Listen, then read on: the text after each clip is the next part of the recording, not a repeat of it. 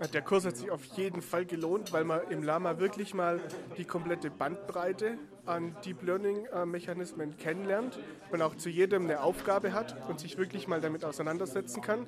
Also diese ganze Bandbreite war mir vorher auch gar nicht bewusst.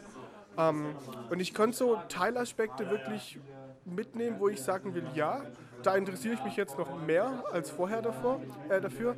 Und ich habe mir auch vorgenommen, meine Masterarbeit in dem Bereich zu schreiben und da natürlich auch auf das Wissen von Lama aufbauen zu können.